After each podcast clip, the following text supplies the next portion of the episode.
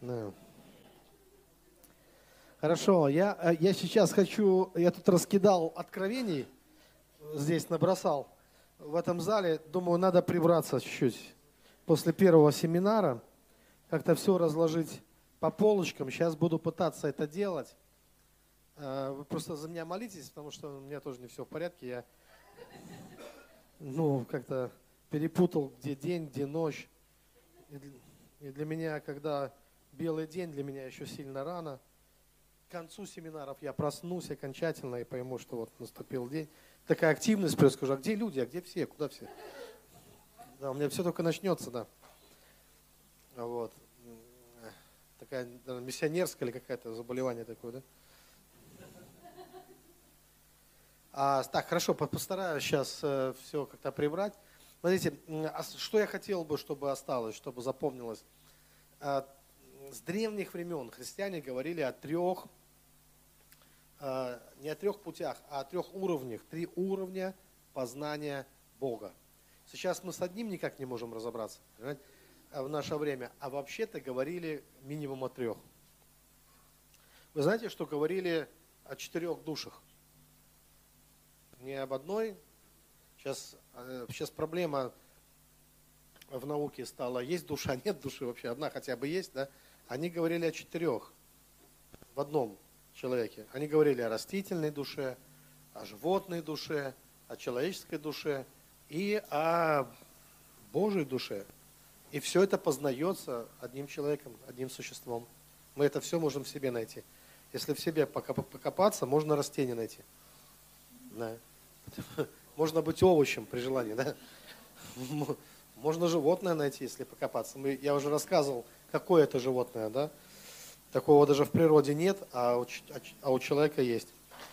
Э, э, можно человека в себе найти, тоже. А можно ощутить Божью душу. И тогда ты, ты глобально интернету подключаешься. Это прямо даже вспомнилось, как было одно служение в Ярике, ну, в Ярославле. И там просто летали люди ну, туда-сюда. Тон, Тонечка летала, супруга брата тоже. Она мне сказала, говорит, я, говорит, везде полежала, только что в костре не полежала, говорит, еще. Ну, а так везде, но ну, там кухня, там как огонь, ну, везде. И там а, армян накрыло, и армянин ну, звонит, это реально, звонит друзьям, они же там быстро у них там, знаете. Он говорит, и он это, приезжайте, здесь такой Wi-Fi, он такой. Здесь такой Wi-Fi. Вот, вот э, подключаешься вот тому Wi-Fi, тогда, да, это вот Божья душа туда, э, на тот уровень. Вот. И смотрите, три э, уровня познания. Давайте постараюсь их обозначить, чтобы по полочкам разложить. Помните, я сказал, что я произнес имя одно, так, чтобы вы просто даже все где-то можете пометить. Это все хорошие имена, добрые, добрых, славных людей, да. Вот, я говорил, что Григорий Низкий, один из епископов, вот, э, отцов церкви. И он говорил о трех уровнях. Уровень огня. Все на примере с Моисеем. Моисей встретился с огнем, но это было начало. Э, ангел Божий через, да, в огне говорил с ним. Вот, Бог через этого ангела. Уровень огня, уровень облака и уровень мрака. Что надо делать в каждом, я буду стараться все раскладывать. Э, чему соответствует уровень огня? уровень огня в нашей современной транскрипции, в нашем понимании, это то, я думаю, что переживает человек, который родился свыше и который воцерковляется. Такой процесс воцерковления да, происходит. И основная задача на этом уровне с древних времен была победа над страстями и достижение бесстрастия. Достижение бесстрастия. И свобода от Э, зависимости свобода от, сейчас э, скажу по-другому, это свобода от привязанности, вот, нашел слово. Это должна быть полная свобода от привязанности. Если человек не обретет свободу от привязанности, он будет страдать. Э, можно быть к чему-то привязанным? Можно, но мне вас тогда жалко, потому что вы будете много плакать, вы будете много страдать. Потому что любая привязанность, любая привязанность, это причина э, переживаний. Согласитесь, все, к чему мы привязаны. Э, потому что мы как бы в противоречие немножко с действительностью попадаем. Заметьте, что в действительности э, в этой жизни все меняется, все течет, все меняется. Деньги приходят, но они уходят. Заметили, да, они как бы не, не задерживаются там, да? Как вот сын твой сказал, ничего, что я заложил, что у него, говорит, 250 рублей, я, говорит, накоплю 3 миллиона. Говорю, боюсь, ты их истратишь раньше, чем накоплю. Ну, ребенок, да, вряд ли он... Я бы удивился, если бы ребенок мог э, долго копить. Но в основном он до первого магазина, да, копит, до ближайшего. Так вот, смотрите, но в этом он блажен, потому что он не привязан еще к этому, да. А вот когда ты к этому привязался, то как трудно отдать, да. То есть страдания, когда нет денег, потом они вроде пришли, должна быть радость, но страдания, потому что они пришли, а теперь же они ну, уйдут, сейчас они, да, это как Кощей над златом чахнешь, а потом все-таки приходится с не совсем всем расстаться. И вот эта любая привязанность, ну я взял, конечно, самый такой, может быть, примитивный пример, но любая привязанность, а все, что приходит, оно уходит, оно течет, как река, вот так течет, течет, и ты, эм, оно как бы всегда только на время. И, и ничто на этой земле не является в полном смысле нашей собственностью.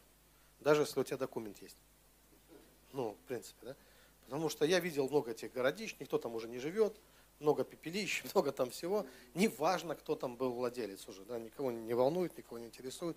Все это еще раз поменялось, и, э, и все вот это, знаете, оно течет, протекает. Вот, и мы ничего не можем удержать в своих руках. А так как мы не можем удержать, и чем ты крепче держишься, оно же прям с руками может оторваться, да? но оно все равно уйдет. И уходит так, и, а, а порой, ладно, уходит что-то такое не сильно значительное, но есть вещи, которые очень не хочется терять.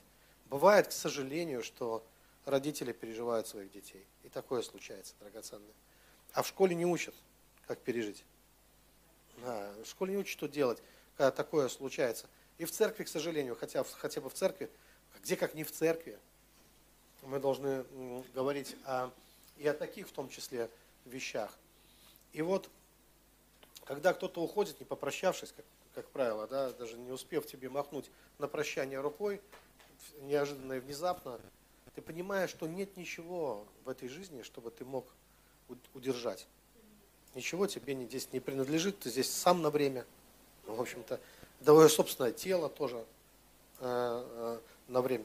Мы думаем, оно наше, оно моргает, и нас не спрашивает. Ну, с, твоими же глазами, да? Вообще, что интересно. А, сколько ему раз за день моргнуть? Ты знаешь, сколько ты раз за день моргаешь? Вот я не знаю, да? Вот. И это же там много. То есть вопрос в том, что вот в этом мире все вот такое, все вот, все течет, все течет. И как только ты к чему-то привязался, ты как приговоренный к смерти становишься. Да? Ты все, ты, ну, как бы попадаешь вот приговоренный к смерти не думает ни о чем, кроме как о казни. Понимаете? И так же привязанный к чему-либо, он перестает замечать все остальное, а только смотрит на то, к чему привязан. Да? И, э, и уже заранее известно, что он все равно это потеряет, что он не суждено это, ему это сохранить. Поэтому э, лучшая все-таки форма проживания жизни – это отвязываться постепенно. Отвязываться, не быть привязанным ни к чему, кроме как к тому, что непок... Непок... непоколебимо. Да. Вспомнился, как брат в стол презался, говорит, а он же непокобелим, говорит, столб, да, он же не шалохнется даже, на машине раз он въехал. Так вот, э, э, когда ты к Богу привязался, то это навсегда. Это вот это, это что-то, что вне времени, вне того, это, э, в нем нет ни тени перемен. Да, сказано. Это не меняется, это, это остается. И что интересно, так как все принадлежит Богу, все принадлежит Богу, то когда ты привязался к Богу, ты ничего не теряешь. Потому что неважно, сколько было и сколько прошло, оно же никуда не прошло. Оно же все вернется. Все вернется. Куда оно денется? все Божье. Да, и поэтому уже уходит вот эта драма, вот эти моменты, лишние напряжения, напряги. Вот, потому что ты понимаешь, что э, Бог, Он же надмирный Бог, Он же не в мире. Он не просто, Он, он над всем миром, над всем. Вот, э, он творец по отношению к миру, мир тварный, Бог творец. Вообще, да, поэтому все это здесь суетно на земле. Короче говоря, вот эм, поэтому первое, одной из первых задач было, я опять увлекся, вот это именно постараться ну, достичь бесстрастия. Но бесстрастие ни в коем случае не означает отсутствие страстей. Хотя, кажется бы, по терминологии должно быть так. Нет, нет, нет, нет.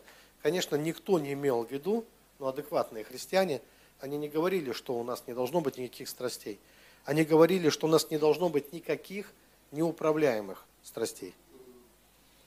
Всех своих коней держи ну, под уздой, как говорится. Да? Это не должны быть какие-то неуправляемые, потому что человеку причиняют вред не страсти, а неуправляемые страсти. Те страсти, которыми он не может владеть. Владеющий собой лучше завоевать но он владеет. Мы владеем этими э, страстями, но э, интересная тема есть с характером. Мне тут задавали вопрос, это у меня в Телеграм. У меня есть Телеграм. Да, сейчас это стало важно вообще. Добавляйтесь ко мне в Телеграм. И там у нас много бесед ведется. И там кто-то задал хороший вопрос о дарах и, и, и характере, как это все сочетается. Я специально снял небольшое такое послание на эту тему, поделился, там очень много, там просто сотни людей высказали свое мнение, очень интересно читать, но я тоже хотел высказать свое, я записал видео, где я э, даю место писания из Исаи, и там сказано, что медведица будет пастись вместе э, с коровой. И я обратил внимание верующих на то, что нигде не сказано, что медведица станет коровой, а корова станет медведицей. Э, я хотел сказать, что Бог не хочет, чтобы ты менял характер. Бог не хочет, чтобы ты менял характер. Не надо менять характер. Если ты медведица, будь медведица. Ты корова, будь коровой. Да? Не надо, чтобы медведица стала коровой, корова стала медведицей. Надо, чтобы медведица э, не съела корову, а корова не забодала медведицу. Понимаете? Вот об этом, как бы все Писание об этом. Оно говорит, оно против зла. Оно не против медведя. Оно даже не против аспида. Она говорит, аспид нормальный, когда не кусается. Там сказано, ребенок протянет руку, младенец, над гнездом змеи, и она его не укусит. Она его, не знаю, может она его оближет, а может она уползет, потому что ребенок, он все равно, он не агрессивный, но он может из нее сделать этот, как, как из шариков. Ну, что-нибудь там. Если змея, она не глупая, она ну, постарается куда-нибудь сохраниться она подальше да, от ребенка. Ну, в общем, там сказано, что там лев и агнец там будут вместе там, и так далее. В общем-то, мысль о том, что удаляется из характера зло, не характер меняется, а, а ярость злая удаляется, злоба удаляется, и все нормально с твоим характером становится. Потому что слава Богу за разнообразие. Да, слава Богу за разнообразие. Это не, он не, не делает инкубатор, он не делает это. Он творец, он не, э, не демиур. Итак, э, смотрите, возвращаясь опять, сейчас опять бардак наведу, чувств. Надо все по полочкам, как я обещал. Итак, первое. Смотрите, там три э, вида. Первый уровень познания, встреча с огнем. Огонь что делает? Очищает свойства огня. Он придает ускорение, кстати. Огонь это всегда был связан со скоростью. Поэтому э, самые, кстати, самые высшие из чин, ангельских чинов это именно серафимы, считаются по Дионисию Репагиду. Если вам что-то интересно про ангелов, это к Дионисию. А Дионисий специалист был по ангелам. А, и он же специалист по иерархиям, потому что у него, он писал о божественных именах, о, об ангельских иерархиях. И высший чин он называет, и он не называет, что он придумал, он, он не фантазер, он, э, э он тот, кто видит, видел, то есть это надо уметь видеть. Этому тоже учиться, надо учиться э, видеть духовный мир.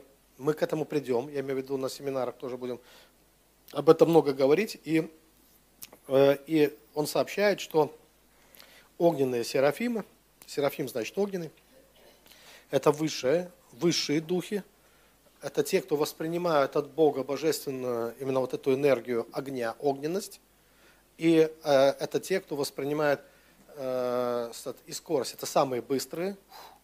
Быстрые – это те, кто отвечает за, вот это, за очищение. Огонь очищает, мы знаем, да? И, вот, и, э, И вот это состояние, помните, двух, э, двух человек, которые беседовали со Христом, и даже не поняли, что со Христом беседовали. А потом они говорят, не горело ли в нас сердце, да? Вот это действие, вот эта божественная энергия, как раз за которую отвечает Серафим, которую мы все можем переживать, ощущать. Э, вот эта огненность, которая приходит. И мы, когда мы родились свыше, когда было рождение свыше, мы должны были через этот, этот огонь в себе ощущать, переживать. Э, это огонь первой любви. Помните, это любовь как пламень весьма сильный. Это такой хороший, здоровый признак. И этот огонь, он очищал нас от наших зависимостей, от наших дурацких привычек. Он отделял нас от мира. Поэтому вот эта а, победа над привязанностями, для нас же это было чем? Выйти из среды их, отделиться от мира. Для нас было важно, чтобы прилепиться к Богу. Вот на этом уровне, на первом этом уровне мы познавали Бога. Э, вот. И, и дальше все, как бы дальше нам сказали, идите до края земли, и что делать, когда ты вот отделился от мира? Иди проповедуй Евангелие до края земли. А, но есть еще один уровень. И этот уровень, он, он более глубокий. И второй уровень – это вхождение в облако. Почему именно вход... Там совсем другие требования уже вхождения в облако, э, другие немножко потребности наши духовные этот уровень отвечает. И вхож... что такое вхождение в облако? Это уже не просто э, от, отвязаться от привязанности. Вхождение в облако требует изменения, изменения нашего мышления.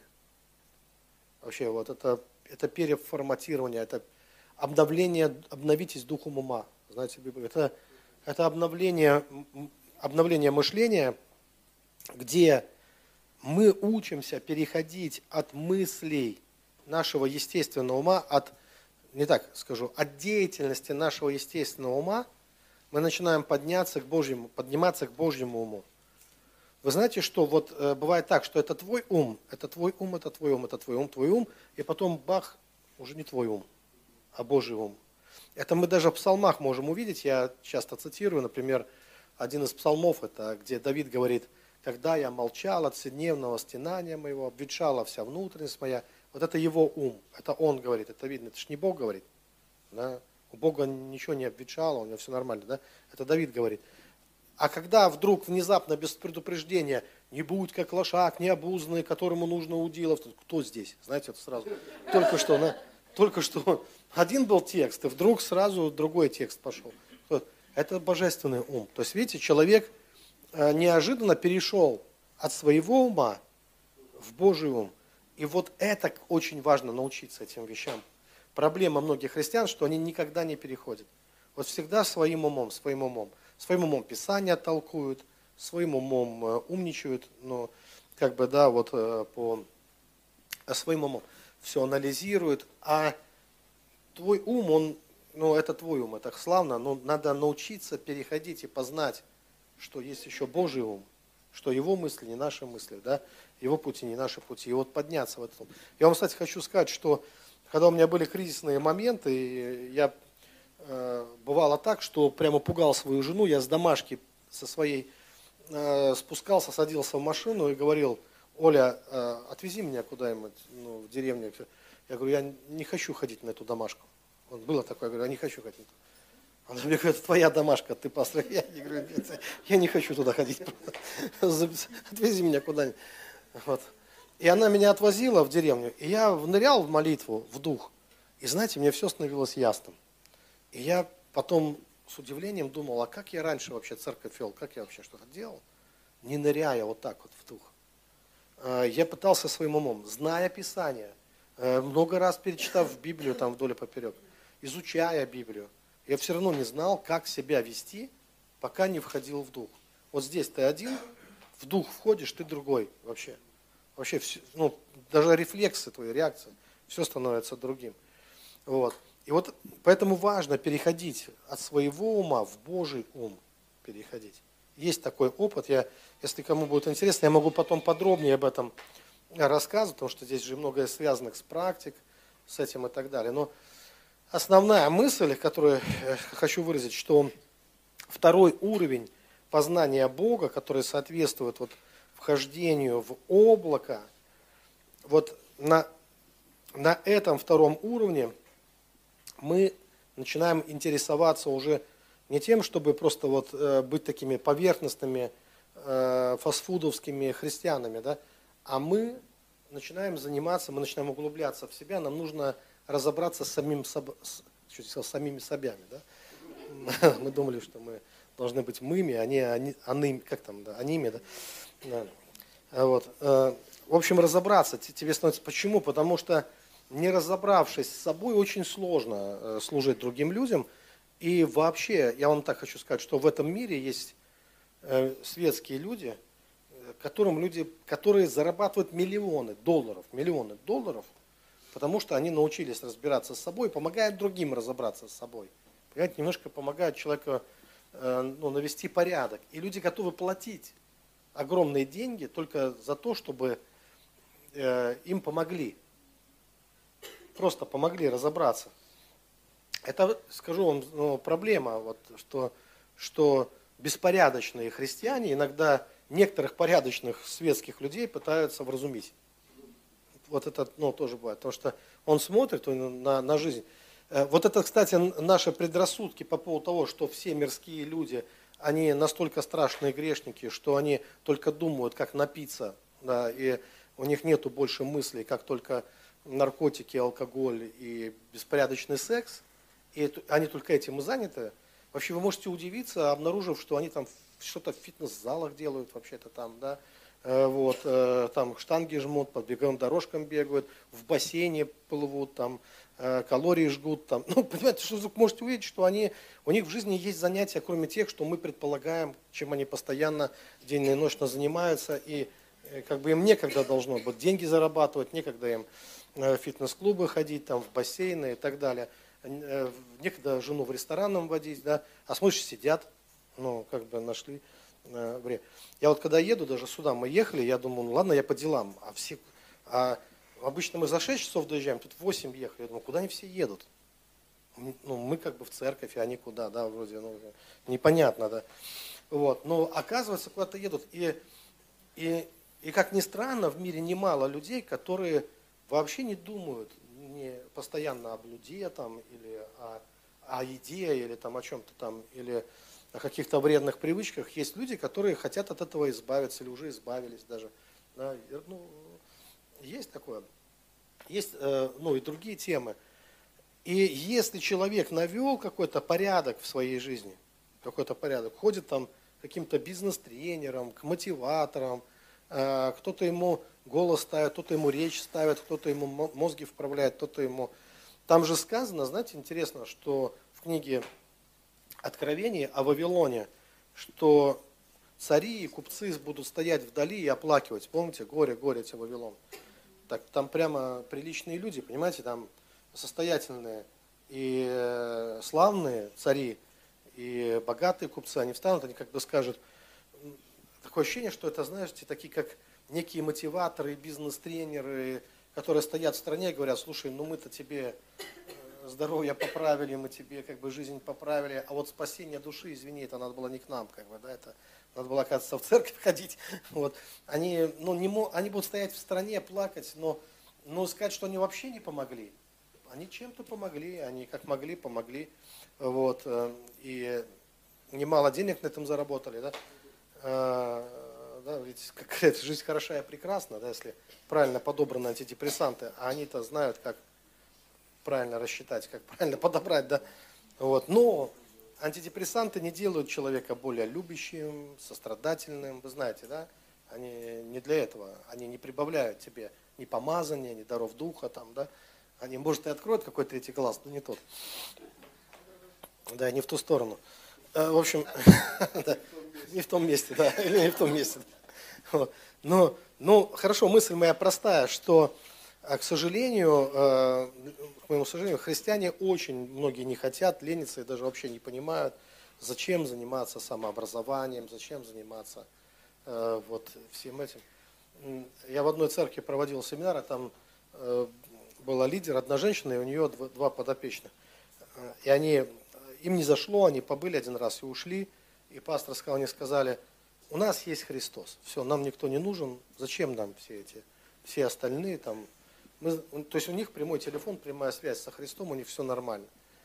Здорово, я был бы очень бы рад, но, к сожалению, на практике это означает, что люди просто тупят. Ну просто вот. И все. Потому что если бы это было бы правдой, то, конечно, они были бы светом миру, солью земли, образцом премудрости, там, целомудрия и всего остального. Но очень часто просто не очень образованные люди. Вот и все, к сожалению. К сожалению. Но прикрываемся Христом иногда. У меня есть Христос. Вот, у меня в обозе Христос. У меня все как бы схвачено. Дорогие, ну, Христос, если у нас есть Христос, то вот это возлюбить Бога всем умом, это включает в себя образование, представляете? всем умом. Это значит пойти и потрудиться своим умом. Это не просто там, э, ну, тупить где-то там, да. Как э, я ребенка одного, ну, задавал вопросы, как нам жить. В общем-то, у детей это спрашивал, и один ребенок говорит, надо верить в Иисуса. Я говорю, а кто он такой? И знаете, вот это инстинктивное пожатие плечами, вот это. Я говорю, ну, ты молодец, конечно, это ты слышишь, о чем родители говорят дома, да, но ты еще пока не понимаешь, кто такой Христос. Он не стал для тебя еще э, вот, э, кем-то, кого ты понял, кого ты, кем ты живешь. Поэтому, э, смотрите, вот, вот на этом этапе, на втором этапе, что такое облако? Облако – это когда, почему оно названо облаком? Ведь кажется, облако – это уже не так ясно. Вот когда ты в огне, вроде бы все ясно. Вот дьявол – знаете, вот все черно-белое. Вот дьявол, вот Бог, вот добро, вот зло. Вот сейчас, ну, короче, вот и разобрались, да. Вот э, повернулись спиной к греху, лицом к Богу, пошли, как бы вот сейчас все у нас будет хорошо, жизнь удалась, и на какое-то время хватает, а потом кризис. Потом ты понимаешь, что что-то не, от чего-то ты даже освободился, и вроде бы легко, а от чего-то вообще не можешь освободиться. Никак. И там возникают оказывается, что там столько много еще заложено бомб, столько много скрытых проблем, и как от них освободиться. И если ты в себя не углубишься, как Библия говорит, за ним, вот это, вникай в себя, да, и в учение, то там, в этом тихом омуте, там такие черти будут водиться. Они будут время от времени, кстати, оттуда, знаете, как черт из табакер, выскакивать время от времени. Разные там Э, моменты, и, и, и увидишь себя, и ужаснешься сам, на что ты способен, христианин, да? Вот, э, на какие э, только вещи. И, и, и здесь, чтобы навести порядок в жизни, необходимо будет действительно углубиться, углубиться и разобраться. Вот, в общем-то, все, чем, что, что я достиг, только по одной причине. Эм, у меня было слишком много проблем и комплексов. Мне надо было с ними разобраться – а я думал, что мне не повезло, что у меня столько проблем. Теперь я понял, мне очень повезло, что у меня был такой набор вообще, что э, разбираться пришлось долго, но это стало причиной познания, знаете, многих вещей. Мне удалось разобраться очень со многим. Э, по крайней мере, моя супруга свидетельствует и говорит, что она, я говорит, вообще живу с другим человеком, не, не с тем, с кем замуж. Но в хорошем смысле, да. Я сам себя не узнаю во многом, скажу, что я очень. Вот так, например, многие годы я провел до крайности, просто до крайности застенчивым, вообще до крайности.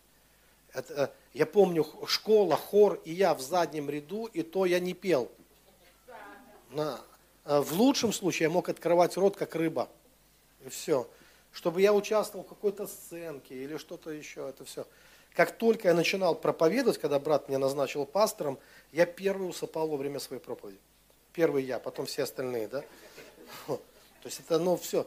То есть где я, где публичные какие-то выступления или э, менять вот так вот куда-то из церкви, из церкви приезжать, новые лица, новые люди и так далее, э, общаться с кем-то, знакомиться с новыми людьми.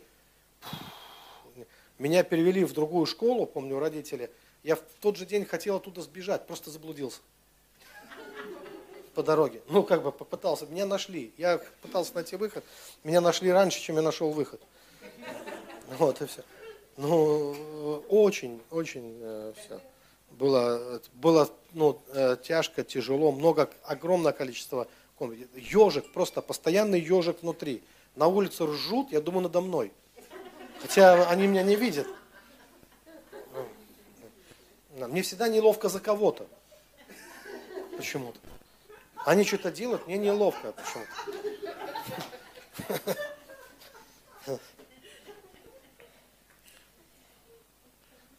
Мне боялись даже кличку, да, да, когда человек с отверженностью, нельзя его трогать вообще. Мало ли что он от страха натворит, понимаете. Вот. И, и, этого было, и я понимал, что мне очень тяжело самим собой, было с собой. Я сам себя мог, э, в общем-то, достаточно. Все это, даже когда все хвалили, вот тебя все хвалят, ты, ты думаешь, э, знаете, это вот такой синдром, когда в свой день рождения хочется отключить телефон, интернет, все, и потом на всех обидеться, что не позвонили, знаете. Да, самому, то есть вот это, это отверженность. Просто как она работает, я объясняю все эти. Я про нее много чего знаю. Ну, это прыгать не в такт на служении. То есть все, знаете, да, это все вверх, а ты стоишь, ты тормозишь, потому что ты, ты думаешь, зачем, что и как, и как на меня. А потом, когда ты все-таки понял, что надо быть духовным, получается, все уже вниз, а ты только вверх, да. И, и потом стыдно из-за того, что ты все равно не попадаешь в ритм никогда. И э, вот, это, вот эти проблемы, они были, да, и мне надо было понять, что со мной не так, разобраться. Вот я как был антипод брата, да, вот брату все смешарики достались, ему вся, он, все. Он даже в детстве ходил с химией, помню, раз сделал химию. Да. Так, знаете, прическа такая вся. А. Его звали, там девчонки придут, там человек 30, я вам точно говорю под окном. Он звезда, понимаете? Вот мы жили так, я звезда, а ты не звезда, знаешь. И вот он звезда, да, его там зовут, а, главное, а звали-то они еще издевались, девчонки. Не звали не его, они звали, слышь, Андрей кричат. Ну, кричат, кричат. Я думаю, ну ладно. Я в окно высунулся, говорит, позови Сергея.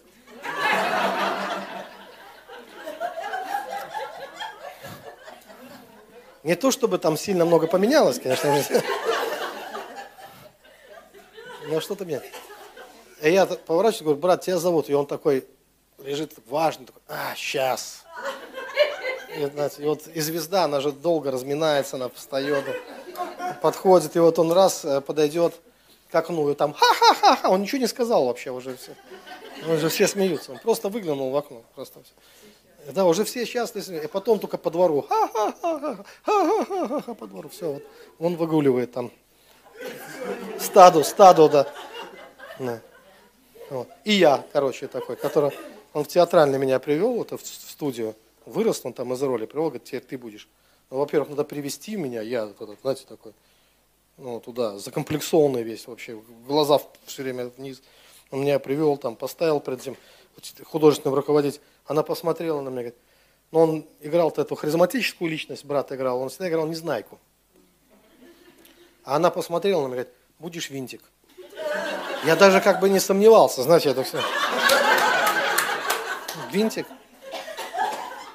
Там шпунтик или винтик, там две роли. Выбирай, как говорится. Да. Вот. И потом, как пристала, там какие-то вопросы задать, там она, винтик, винтик, пойдем собирать машину, напомню. Я не знаю, ничего, что сказать, я же не, не учил роль. Я побагровел весь, там, я как светофор менял свет там, с каждым, с каждым вопросом. Потом слышу, ну, надо что-то от, не отстанет женщина. Просто я. И я промычал, я смог промычать. Все, что я знаю. Я что-то промычал в нос там. Угу. И вот это, это театр, это... Она в ужас пришла. Здесь разговаривают, здесь не мычат, это же театр. Все, я, короче, я больше не пришел, я понял, что все. Спалили, я думаю, так я... Меня еле затянули туда, а тут еще обругали, я думаю, все. Погиб актер, знаете, сразу же там. Знаете. Все надежды рухнули сразу в один. И вот это все, чтобы вы понимали. И вот отсюда, как от этого вот всего вылезти, потому что ты потом служишь, ты уже вроде бы там возмужал, а это все сидит в тебе все равно, оно все вот там где-то. И оно все равно вылезает, проявляется подличнее в тебе, ну, ненужный момент, зажимает тебе где-то, где не надо там. И ты, и мне надо было разобраться, что, что, что, что не так, в общем-то. А это, знаете, это целый внутренний мир, это зоопарк. Это как раз то место, где медведица пасется с вместе. Это там надо навести порядок. Это, и вот это помогло, очень сильно мне помогло. Это сделало меня счастливым буквально. Когда нач... Оказывается, это все можно отрегулировать. Оказывается, во всем можно разобраться. Оказывается, что какие-то персонажи можно уволить, как Трамп. Говорит, вы уволены, да, любимое слово. Что э, какие-то ангелы могут, наоборот, прийти и начать служить тебе. Что все начинает меняться. И через этот я приобрел больше, чем я вижу многие люди, которые вроде бы очень бывают яркие на публике и очень депрессивные дома. И очень депрессивные, это не, не о брате говорю, да. Хотя, кстати говоря, некоторые удивляются, кто был в гостях у брата, они думали, что он везде только вот искрит и там все. Э, а он дома не очень многословен. Хотя шутит всегда, если он открывает уста, там, да, я, может, рассказывал, как он даже сына раз отчитывал, но сейчас Ильюха замуж, замуж, женился, да, женился пару дней назад Илья-то. А я помню, как брат ему еще недавно выговаривал, у тебя еще круг от горшка на заднице не рассосался. А то уже отцу дерзишь там.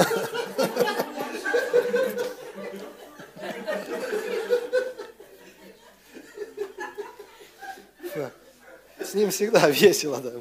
Мне нравится.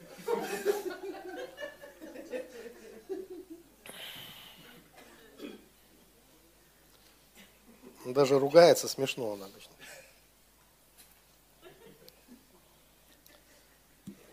В детстве с ним, кстати, очень было смешно, надо сказать. А, и, и вот вникнуть в себя это важно. И я бы очень советовал бы, вы, может быть, сейчас не поймете даже сразу, с первого раза. Ну, моя же цель не, не угождать даже. Но я бы советовал, чтобы человека два-три, если этого еще нет – Э, пошли куда-то серьезно учиться вот э, в теме душепопечительства, в теме, в теме психологии, чтобы пошли учиться профессионально. Во-первых, некоторым из вас это надо. Уже видно, надо. Ну, выучиться, я имею в виду, что у вас есть талант к этому. Вот. Не всем надо туда идти. Но э, церкви бы очень помогло. Смотрите, было время, я вам сейчас пророчески скажу, э, было время, то есть то, что я сейчас скажу, это я не выдумываю. Я скажу, я скажу потому что что-то знаю. Я, может быть, не все вам сразу смогу объяснить долго объяснять. Но просто поверьте, что я что-то знаю. Вот. Да, и поэтому говорю. Было время, когда, когда в христианство сращивалось с философией. Я понимаю, что в России слово философия всегда вызывало лошадиный смех. Ну, такое, что оно не как бы не, не, не, не вмещалось. Но по-другому, по-нашему, любомудрие, любовь к мудрости. И было время, когда христианство, оно сращивалось буквально. И это было крайне важно как для самой философии, так и для христианства. И многие учения, которые мы с вами вот исповедуем сейчас, это на самом деле, это те э, вещи, которые были открыты э, именно фило, э, ну, философами, философией. В принципе, христианство есть два, мы чувствуем два направления, два ветра в христианстве. Но не зная историю, мы не понимаем, откуда ветер дует. А кто то изучал, тот знает. Вот я изучал, я вам могу сказать, что у нас одни христиане, они либо ближе к Платону, либо к Аристотелю это либо неоплатоники, уже по сути дела, либо те, которые восприняли идеи Аристотеля. Потому что, ну, это, это как бы, э, Аристотель был учеником Платона, но они разошлись в некоторых вещах. Платон утверждал, что, что, что, что первично именно идеи, мир идей, что всем вещам, которые существуют, предшествуют идеи, что существуют идеи всех вещей, вообще идея всего – что есть идея дельфина, идея лошади, идея там, воробья там, и так далее. Это предшествует самому воробью. А Аристотель наоборот. Понимаете, что вначале что-то, а потом уже... Э, но вот здесь разница. Но многие христиане, они так и верят ведь, что это есть. Что есть идея. И Библия подтверждает. Помните, когда сказано, что еще не было ни одного дня мне назначенного, а ты уже знал меня совершенно. Что это означает? Что была идея тебя, что у Бога была идея тебя. Давайте я вам скажу, когда появилась идея тебя. Я даже могу вам сказать, когда появилась идея твоих детей и внуков. И даже прапраправнуков у Бога. Все появилось в одни и те же дни. В дни творения. В дни творения Бог сотворил все. Он не сотворит твоих внуков потом или правнуков. Он их сотворил в те первые шесть дней. Бог сотворил весь мир. И Бог перестал творить. Бог сотворил все в те дни.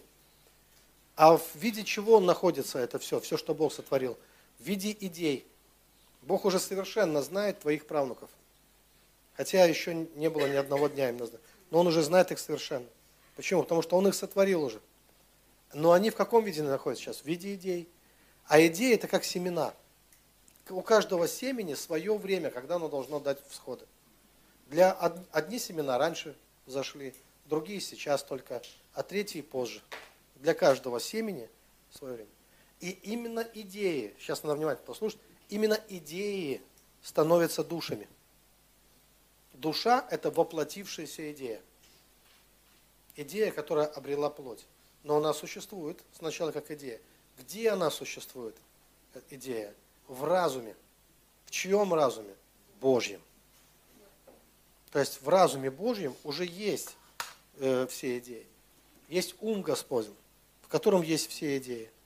Когда вы от своего естественного ума переходите в ум Божий, то к чему вы подключаетесь? К миру идей.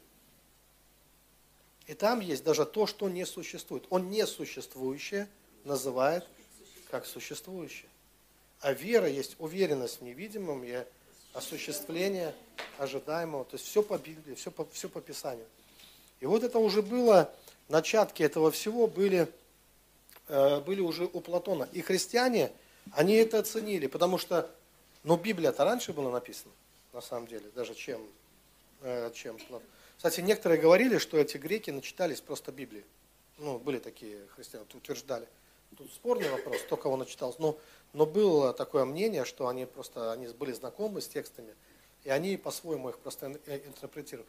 Но здесь не важно, насколько было взаимное влияние, важно, что соответствует это истине, вот это важнее, или нет. И христиане, они спасли философию, потому что они увидели полезные идеи, которые соответствовали Писанию, соответствовали Слову Божьему. И разница была в том, что для религиозного человека достаточно верить, понимаете, для него важно верить. Но а, что делали вот эти философы? Они то, во что мы верим, доказывали. Вера не нуждается в доказательствах. Ни в каких. То, во что ты веришь, не нуждается в доказательствах. А, то, во что ты веришь, оно может подтверждаться твоим опытом. Да? Оно, ты сначала веришь, а потом оно подтверждается твоим опытом. Ты не ждешь каких-то там ну, этих вещей. Но насколько приятно, когда ты видишь, что кто-то берет и показывает тебе это. То есть он дает тебе покой для твоего разума, да? Когда он показывает тебе, что те вещи, которые ты видишь, они вовсе не безумны, что они имеют право быть, и что более того, их даже можно увидеть, их можно ощутить, что они есть. Вот это все есть, это все можно, э, к этому можно прийти через, э, через умозрение, через э, зрение ума, да, через рассматривание каких-то вещей. Вот. И, короче говоря, мысль в том, возвращаясь, что-то я немножко соскочил опять, увлекся этими вещами. Да, вот возвращаюсь, что в свое время вот такие философы, они произошло сращивание философии с христианством, оно было очень полезным, и настолько полезным, что сама идея, например, ипостась, вы верите, что Бог это Троица? Да, что, что Бог один, потому что у него одна божественная природа. Давайте я вам немножко теологии, чуть-чуть, ну так, совсем немножко, чтобы, а, что как существует Бог, что Бог триедин, у него три личности, но одна божественная природа, при этом Бог Отец, Он постоянно рождает Сына, это не разовое рождение, драгоценное, давайте не будем. Он постоянно рождает сына. Точно так же, как ум постоянно рождает мысли, и именно мысли открывают содержимое ума, так никто не узнает э, отца, не узнав сына. Вот, поэтому вот этот логос, сын, Он рождается, это, ну, это вечное, постоянное рождение, это вечное существование Бога. Он, он существует так, что он постоянно рождает, подобно уму, рождающему мысли, он постоянно рождает сына. Постоянно рождает сына, и от него исходит Дух Святой. Это тоже постоянный вечный процесс. От него исходит Дух Святой. Мы просто иногда это во времени расставляем, что Бог однажды сына родил, как будто когда-то был Бог и не было сына. Нет, сын был всегда. Всегда был сын, всегда был Дух Святой. Откровения приходили к людям в определенные промежутки времени, но, но Бог всегда был таким, какой Он есть. Он никогда не был другим. В нем нет никаких э, ни перемен. И у Бога три ипостаси. Так вот, самые даже слова ипостаси, три ипостаси – были открыты Платином. Платин э, языческий философ. Не путать с Платоном. И он открыл три ипостаси. Как он их открыл? Он их увидел. Через личный опыт, через умозрение. Он исследовал. Но это просто эта тема на час, чтобы ее рассказывать. Я, может, сейчас не буду, да, вас не мучить этим, да? Но просто ну, поверьте, если вы захотите, вы расследуйте, почитайте был такой человек, который начал исследовать, ему нужно было, как Фоме, прикоснуться к Богу. Он хотел узнать. Вот представьте себе, э, античный мыслитель, да, который, э, ну, вера во множество богов. Он хочет узнать, а как Бог на самом деле э, устроен. ему нужно точно знать, на 100%, без всяких э, галлюцинаций, без всяких, знаете, ему надо знать точно. И он вырабатывает метод – которым христиане потом пользовались тысячи лет. Он вырабатывает метод, умозрительный метод. А знаете, что одно из достижений человечества, величайших достижений, что человек способен видеть невидимое. Именно человек, ни, ни одно животное. Мы можем видеть, животное не может просчитать своего будущего, потому что оно его вообще не видит. Чтобы просчитать, мы должны ну, оперировать невидимыми вещами. Будущее – это невидимая вещь. Но планируя там отпуск или работу на будущее, мы оперируем вещами, которые невидимы еще. Тем, что еще не наступило, но мы знаем, что наступит. Мы планируем. То есть, понимаете, вот так вот многие вещи мы, мы, мы делаем. Мы, когда мы считаем и складываем дважды два, четыре, мы оперируем невидимыми вещами. Никто не видит этих дважды два, четыре. А мы складываем. Но дело-то в том, что, мы не, что это не то, что ты там бредишь, что дважды два, четыре. А все это знают. И это до тебя было известно, и после тебя это останется таким же. Понимаете? То есть это вещи умозрительные, но они от, э, имеют отношение, как сейчас уже говорят ученые, к объективной реальности. То есть это не субъективная, это объективная реальность. Я только один короткий пример приведу. Что такое объективная реальность, чтобы вы поняли? Вот для того, чтобы доказать, что этот стакан с водой существует, вот я должен сам себе доказать, да, на что я должен опираться? Да? Вот давайте сейчас, помните свидетельство трех истина. Да? Первое свидетельство, двух или трех, да, первое свидетельство, это какое должно быть для меня? Нет, первое свидетельство, я его сам вижу. Потому что если я его не вижу, а кто-то еще видит, то мне тоже подозрительно. То есть я его вижу. Это мои чувства. Я им не первый день пользуюсь, и я привык им доверять. То есть мои чувства подсказывают мне, что Э, я чувствую вес, кстати, он такой тяжеленький стакан. Да, я вижу, что вода, все, стакан воды. Но э, мои чувства могут меня обмануть. И в принципе у меня может быть галлюцинация, обман моих чувств. Поэтому второе, это то, что назвали вы. Я спрашиваю, мне подскажите, я правда держу стакан в руке, вы говорите, а что, что-то не так с тобой? Как бы мы тоже видим, что это стакан с водой, да? А теперь представьте, мы такие все видим, что это стакан, и вдруг, опа, исчез стакан, мы такие, и букет цветов меня, о, что-то мы сейчас все словили, да, ну, галлюцинацию. Бывает такое, прям коллективная галлюцинация мы сложили. Поэтому даже то, что я чувствую и вижу, и вы даже чувствуете и видите, это еще пока не доказывает, что это объективная реальность. Потому что можно так обмануться иногда. А что докажет нам уже окончательно третье свидетельство – то, что вот этого опа не наступит.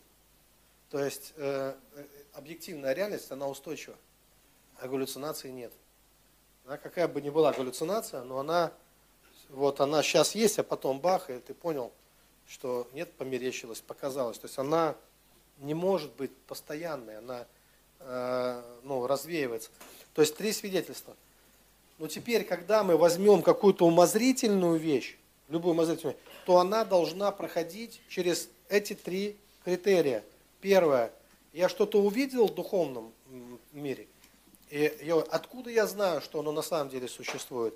Смотрите, не только я могу ее увидеть, но истина существует только то, что и другие могут увидеть. То есть, если я увидел какого-то ангела, как бы его назвать, там, какого-нибудь там, мне сказали, что там ангел такой, э, сизохазотрон какой-нибудь там, да, ну, Да, я говорю, вот там сизый, вот этот э, трон, да, короче, как там. И вот я такого ангела вижу. И вот такие, ну, круто, конечно, ты только никто его не видит. Вот любое такое пророчество или такое слово знание для меня подозрительно. Поймите, если какой-то один человек что-то видит, но другие люди, это мне напоминает э, мистификацию. Вот есть мистика, есть мистификация. Это не одно и то же. Мистификация э, это иногда воображение, ну просто больное воображение в той или иной степени. Понимаете, это вот мистификация. Вот. Это мы, мы говорим о чем-то, что существует, например, только для одного человека, может быть, это существует, а для других не существует. Но если мы можем это увидеть не более чем один человек и одинаково это описать, то это уже не мистификация. Более того, что еще должно доказать? Что это не меняется. То есть мы увидим, что оно и раньше таким было, и потом также его можно увидеть вот именно таким способом Дионисий Ариапагит открывает девять ангельских чинов. То есть, когда ты знаешь, ну, и, например, я изучал Платина какое-то время, я читаю Дионисия, я точно вижу там, э, это, та же, это тот же метод. То есть я уже могу различать. Я вижу, что это тот же метод. А это меня убеждает в том, что Дионисий молодец. Понимаете? Что он не фантазер, что он нам рассказывает о реальных ангелах. Когда он описывает херувимов, я ему верю, потому что он описывает, он объясняет эту силу, он говорит, как эта сила действует, и эта сила мне знакома. Я ее встречал в своей жизни. Я это переживал, то, что он говорит. То есть я могу подтвердить, что так оно и есть. Что так, э, херувимы, например, это э, мудрость. Но духи премудрости точно существуют. Я с ними встречался. И ты можешь встретиться с духами премудрости. Ты можешь начать говорить с несвойственной тебе мудростью, когда ты познакомишься с духами премудрости вообще. То есть понимаете, как он? То есть это то, что ну, известно более чем одному человеку. Но каждый, кто в теме, он знакомится с этими сущностями, с этими э, ангелами. Ну, я, может быть, чуть опережаю, иду вперед, хотя оно интересно, у вас же тоже есть у каждого, э, у каждого у вас э, свои, э, свои ангелы есть. Так вот, я сейчас до ангелов мы дойдем, но сейчас что важно? Э, что, кстати, ангел это тоже же в ту же самую копилку той темы, что когда вы начнете разбираться со своим внутренним городом, самими собой, вам придется встретиться, хотите вы или нет, с своими демонами и ангелами. Вам придется научиться что-то с ними делать, как-то с ними взаимодействовать. Это все э, необходимо. Вам придется найти не только ангелов и демонов, вам придется найти, а где у вас место Бога, где у вас ваш храм на горе, где ваша полянка, да, где ваше место соприкосновения, где вы вообще с Богом общаетесь внутри себя. Потому что я сказал, что снаружи вы сколько в небо не кричите, вас там на небе только ворон распугаете. А там вас никто не слышит.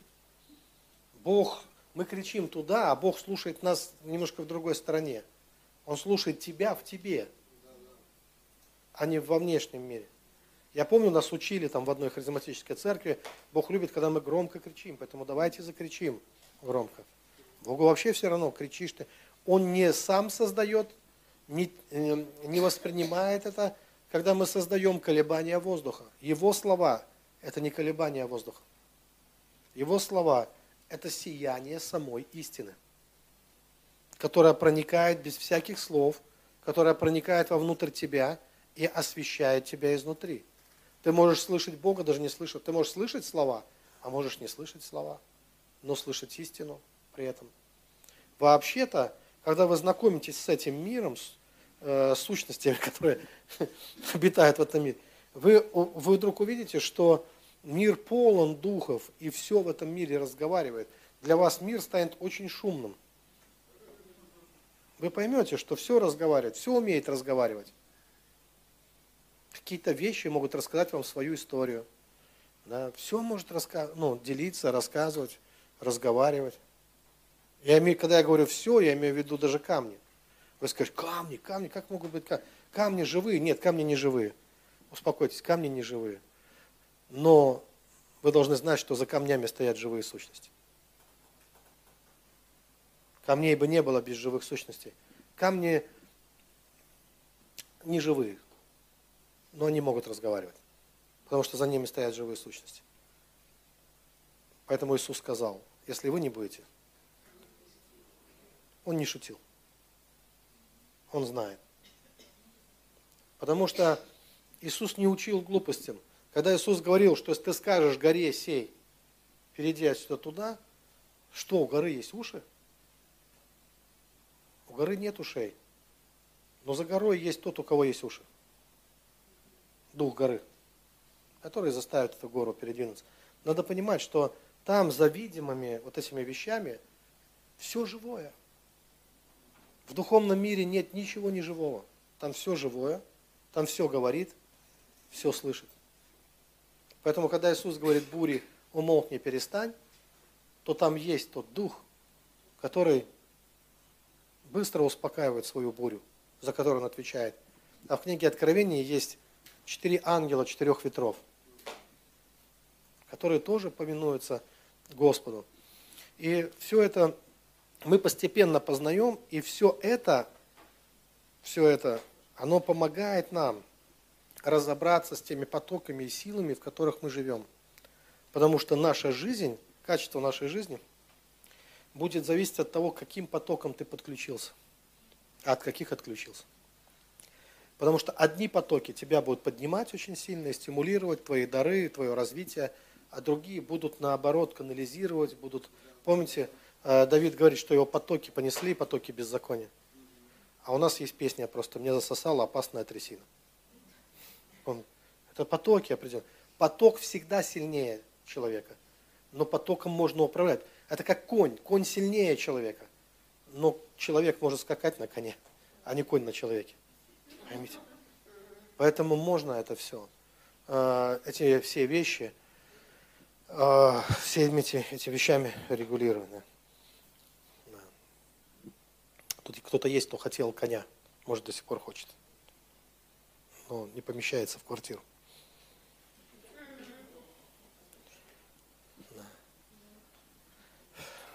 Итак, а, поэтому вот эта тема, она важна, и поэтому я советую, а, смотрите еще раз, э, э, когда, а, когда произошло вот это сращивание, представьте, даже само слово ипостаси, это, это просто был один философ, Платин.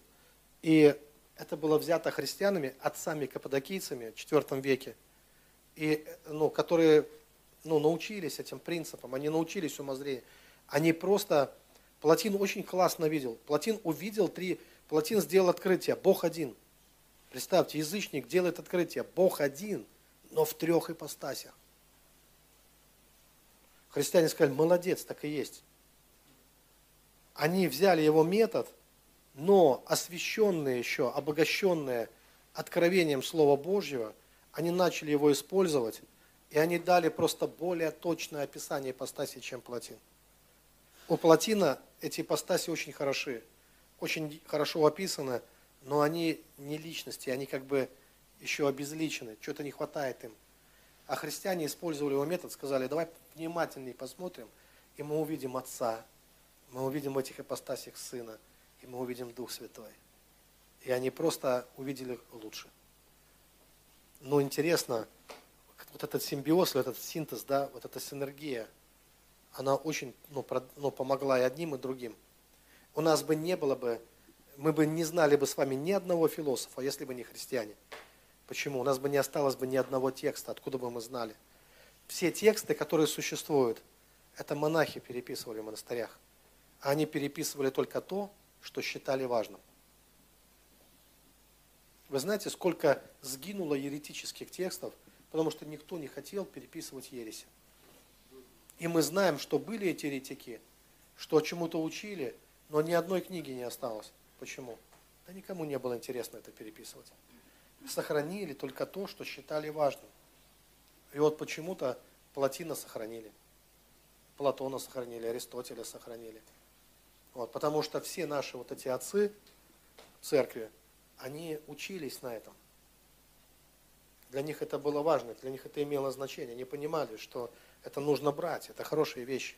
Это нужно брать. Они, они дополняют. Без откровения Христа это ничего не значит, это мусор. Но с откровением о Христе это все обретает э, ценность. Мы должны научиться смотреть на мир через призму Божьего Слова, через призму Христа. Вот. А сейчас Э, почему я об этом рассказываю? Сейчас настало время другой науки. Э, есть такая наука, как психология. И настало время психологам покаяться.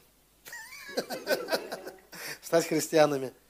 Дело в том, что сейчас происходит бум в этой науке. Сейчас расцвет психологии. Сейчас психологи очень востребованы. В нашей стране пока что это еще вызывает такое, знаете, если особенно человек в возрасте ему сказать, психолог, словно говорит, а, психолог, это шарлатан, это шаман, это, это вот те, кто забалтывает, ну, короче, умело забалтывает. Но на самом деле в мире это сейчас очень востребованная профессия. Очень востребованная. Психологи многие зарабатывают больше, чем пастор. В среднем в России 5 тысяч за час психолог зарабатывает. Пастор мог бы просто даже сказать, о, угу. вот но неплохо. Как бы. Ну, это в среднем так вот э, психолог. Есть больше, есть которые там, ну, другие суммы. Это вот те, у кого совесть есть, как бы, да. Это очень востребовано. Даже в России сейчас востребовано. Я вам хочу сказать, что если церковь будет относиться наплевательски к этой науке, люди пойдут не в церковь, они пойдут к психологам. Потому что вопросы, которые их сейчас интересуют, ответ, они где найдут ответ на вопрос – туда и пойдут. Если у бабки найдут, пойдут к бабкам. Если, ну, и церковь сколько хочешь, может умничать, выпендриваться там, да, и говорить, что она знает истину, но если ответа нет, у человека есть вопрос, а ответа нет, а человеку надо сейчас в себе разобраться. Знаете, почему сейчас так это важно, а раньше не было? Почему сейчас психологи будут самая востребованная профессия? Объясняю. Потому что, э, смотрите, слово «личность» в России впервые появилась в конце XIX э, века. Слово «личность». А значит, что до этого времени в этом слове не было нужды в России. А это значит, что не было как таковых личностей. Э, вспомните, это время такое было, даже если вы какой-то любой, посмотрите исторический фильм, вы увидите, что все люди ходили в форме. Кадеты, школьники, почтальоны, железнодорожники – городовые, дворяне, э, у них одно, ну, э, пуговицы, вот эти золотые мундиры, одинаковые мундиры у всех. Все ходили в форме. Где личность там? И вдруг этот, как он, как хотел назвать, какого-нибудь там яркого актера, там, все люди как люди, вдруг появляется какой-нибудь там, кто у нас есть? Ну, назовите. Ну, любого там. Блин. Блин, это, это нехорошее слово. Значит, как же? Ну, любой там, да, вдруг появляется. Нет, э, вот ты не мог явиться к царю, эм, э, вот один, дворяне же были бедные и богатые, а приходить должны были одинаково, наплевать царю, бедный ты или богатый. Ты перед царем должен стать, как и все, в таком же камзоле, как и все, с такими же пуговицами, как и все. И ничем не должен не отделяться. Ни от кого. При Петре Первом вообще было написано, что слуга должен иметь вид слегка придурковатый, чтобы своим лицом не смущать начальство. Да, да, там, да. Вот. Вот, ты должен прийти был. Все, потому что не интересовало. То есть это еще такое, знаете, коллективное общество, где не важно, какая ты там, ну, личность, давайте сожгем на костре и посмотрим, как ты горишь. Ну, если ты личность там, да, ну. Поэтому просто будь как все, не выделяйся из коллектива, как бы, да, все. Требование вот такое. Вот, поэтому нельзя было себе ничего такого. Но сейчас время поменялось. И сейчас все больше людей становятся личностями. А раз становятся личностями, то у них не только права появляются личностями, у него проблемы появляются, потому что, извините, ну, личность это ответственность, значит, у тебя теперь личные проблемы. Ну так или нет? Нету личности, и проблем личных нет, проблемы в государстве. У тебя нет проблем. Это государство железную дорогу не построило, ты пешком ходишь. Да. А как бы у тебя-то какие проблемы? Как ходил пешком, так и ходи. О, у тебя ж ноги есть? Бог тебе дал ноги. Да. Вот и все. А проблемы, они вот у государства какие-то могут быть. Да? А вот когда ты стал личностью, теперь у тебя, значит, э, ты своими ногами не хочешь, что это, как это, ты хочешь, чтобы у тебя, то есть кто я, тварь дрожащая, какой сколько ли права имею, там появляется, да, ты начинаешь требовать какие-то права. Но оказывается, что вместе с твоими правами у тебя появляются твои личные проблемы. И вдруг все вспомнят, появились проблемы личные. А раз появились личные проблемы, нужен психолог. Какой-то, да. Тебе надо, чтобы кто-то тебе помог это все. Но этот процесс необратимый, теперь все люди-то будут становиться все больше личностями. Почему церкви дробят? Почему церкви умножаются расколами? Потому что у нас все больше личностей появляется. Теперь каждый президент, каждый начальник, каждый господин, каждый сам себе пастор, каждый все такое, да, лично. Теперь, чтобы вести церковь, надо быть сверхличностью. Апостол Павел, кстати, первая сверхличность. Уже не я живу. Я это же личность. Если бы он говорил, вот уже я. О, уже личность. Личность же как говорит, все фигня. Только ты и я, да. Потом говорит, да и ты фигня, только я, да, это личность. Это как бы вот путь личности, да.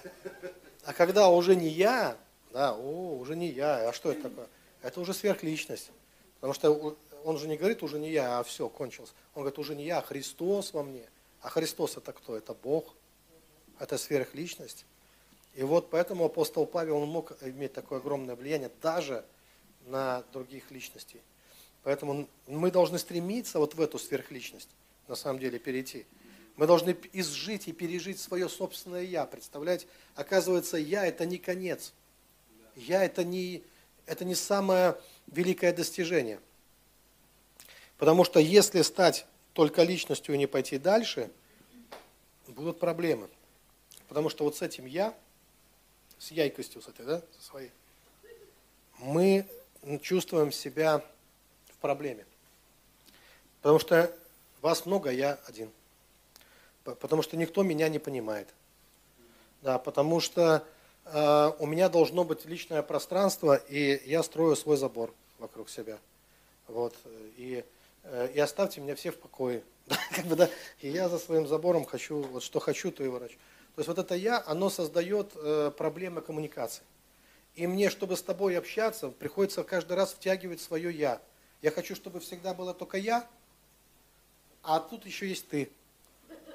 И у нас не получается общаться, чтобы только я общался, потому что ты тоже хочешь общаться, оказывается. И тогда я должен что же, свое я втянуть немножко, чтобы твое я тоже проявилось. Понимаете, что как оно возникает?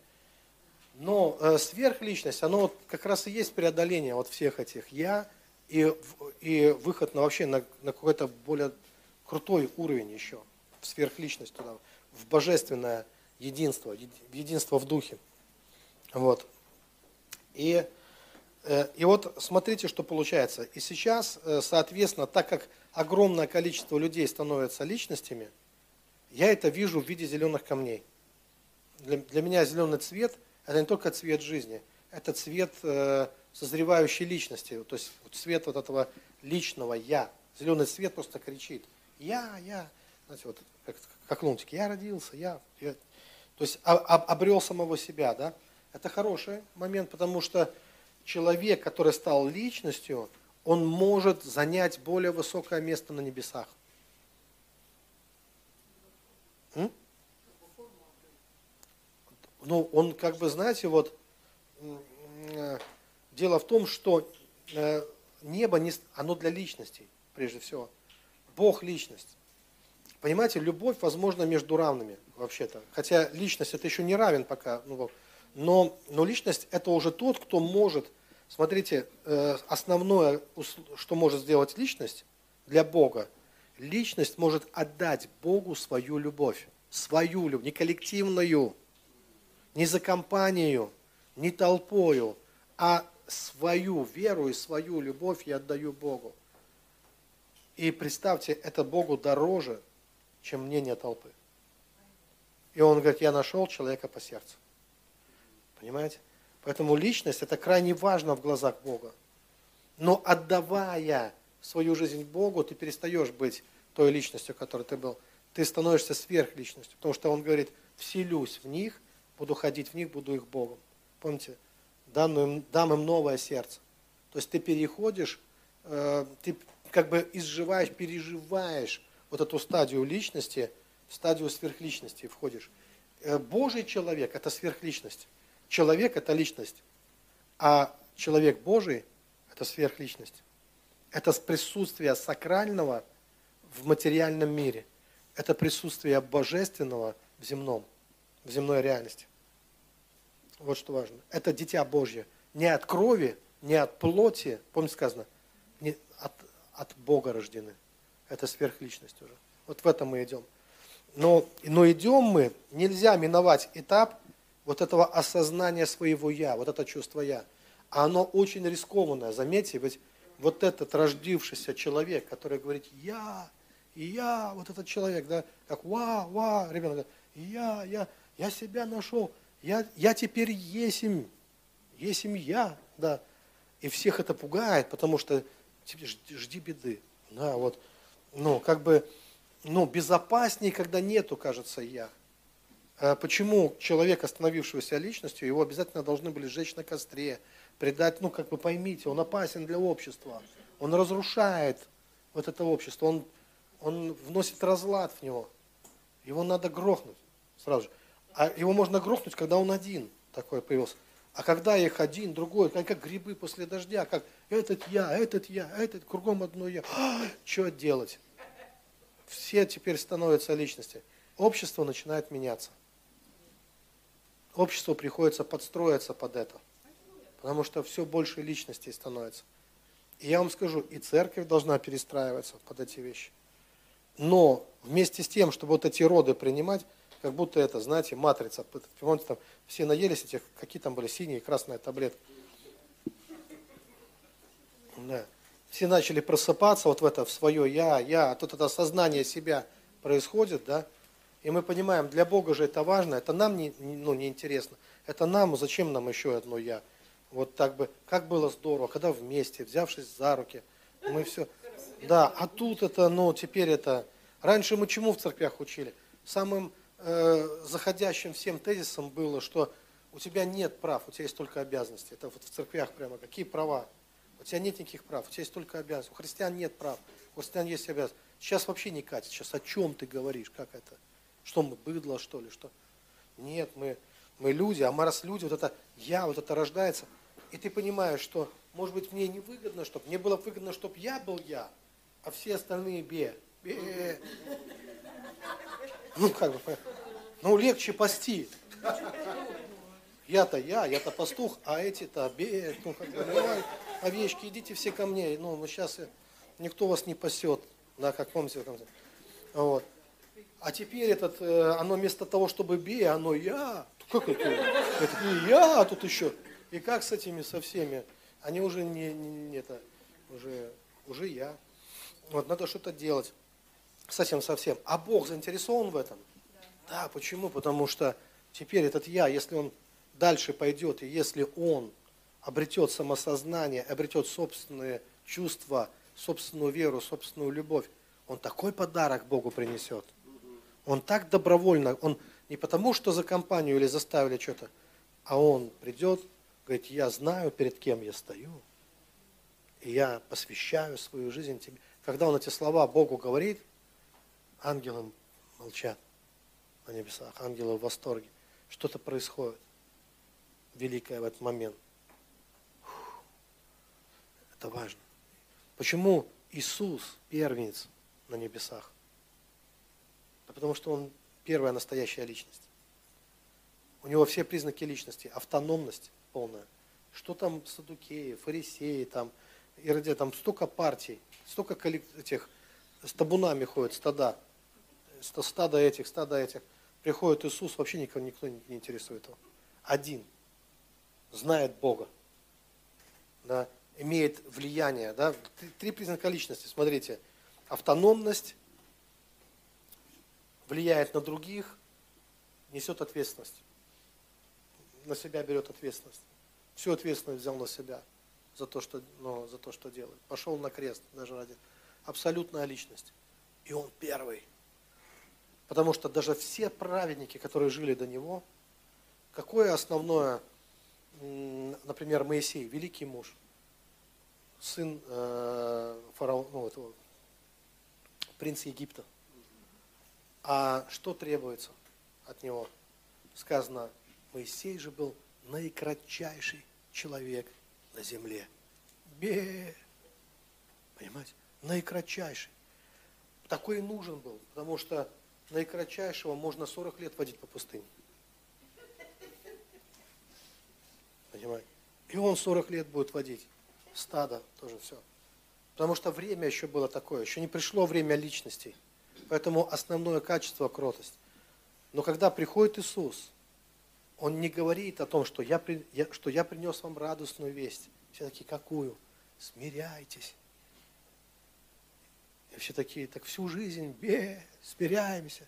Над перед всеми, перед императорами, царями, епископами, там, перед всеми смиряемся постоянно. Что нового, что радостного в этом? Но это, это была необходимость. Смирение – это необходимость. Но Бог, Он ведет нас дальше. И радостная новость, она в другом заключается. Он ведет нас в свободу, к свободе призваны вы. А свобода – опасная вещь. Потому что свобода – это такая штука, понимаете, тут в чем дело, из-за чего весь этот э, как бы вот переполох. Дело в том, что Бог-то на самом деле все может, кроме одного – есть одно, чего не может. Не может заставить себя любить. Заставить-то может, но любить уже не будет. Потому что когда заставили, то любовь теряет, из нее выветриваются все качества любви. Любовь может быть либо свободной, либо никакой. Поэтому необходимо сделать свободными – чтобы хочешь, ходи, хочешь, не ходи, хочешь, верь, хочешь, не хочешь, иди в ад, иди в ад, хочешь служить, служи. Сделать свободными, чтобы получить эту любовь настоящую. Чтобы кто-то сам дошел до этой любви, сам ее принял, воспринял, пришел к Богу и сказал, я тебя люблю. И меня никто не заставляет. Меня никто не заставляет молиться, меня никто не заставляет. Некоторые люди до сих пор этого требуют. Кто-то перестал в церковь, что не ходишь? Пастор, ты мне даже ни разу не позвонил.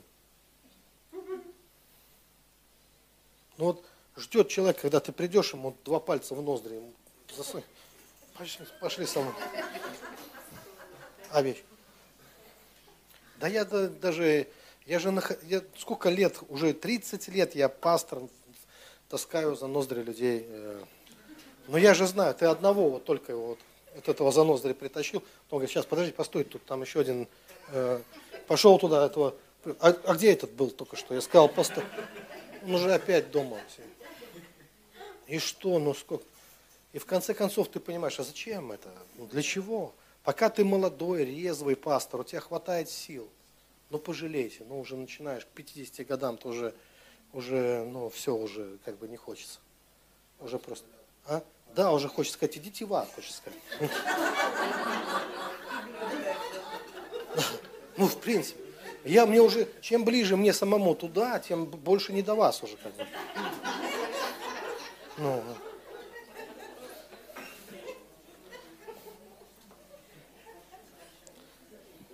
Помните, как Лестер проповедовал? Примерно так. Говорил, что мне Бог сказал, что не будешь править, что я умру. Поэтому, ребят, вы мне не нужны вообще. Я чисто из-за здоровья просто. Чтоб я не умер, короче, да. Ну, как бы, я вам должен рассказать. И, говорит, спасались вообще, говорит. Потом приезжали, Кристина, говорит, я вообще никого не крещу. Они говорят, Кристина. Знаете эту историю Лестера Самрова? Не слышали никогда? Я слышал от него, когда в Москву приезжал. Вот это еще тут. Проповедовал, главное, его под руки вывели на сцену, он такой же пожилой был, вывели на сцену. Вот все отошли от него, и прямо, знаете, и озорной пацан, такой ребенок в глазах, такой, включился этот пацаненок, который за рогатки в церкви лампочки бил. И давай вот про это все рассказывать. Ты думаешь, вот каким был, вот в этом, вот этот, вот там он и живет, этот шпана до сих пор. Ну такой посвященный Богу, уже лампочки уже не бьет, а наоборот вкручивает. Вот. вот такой же озорной. И у таких, кстати, все получается. Почему? Потому что, когда мы так привязаны ко всему, вот эта привязанность заставляет страдать. Мы потом вообще путаем Божье помазание с нашей религиозной ревностью. Понимаете? Вот это, э, ну, вот это не одно и то же. Божье помазание – это всегда помазание любви. Это помазание любви, все.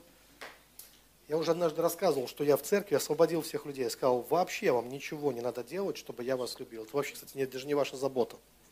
Это не зависит от ваших дел, не дел, ни от чего. Но, кстати, и меня это освободило, потому что я ничего не собираюсь делать, чтобы меня кто-то больше любил. это вообще твоя проблема, как ты относишься. Мы же знаем, что человек из доброго сокровища сердца, доброе выносит, и злое. Да? Так что это все, все про это.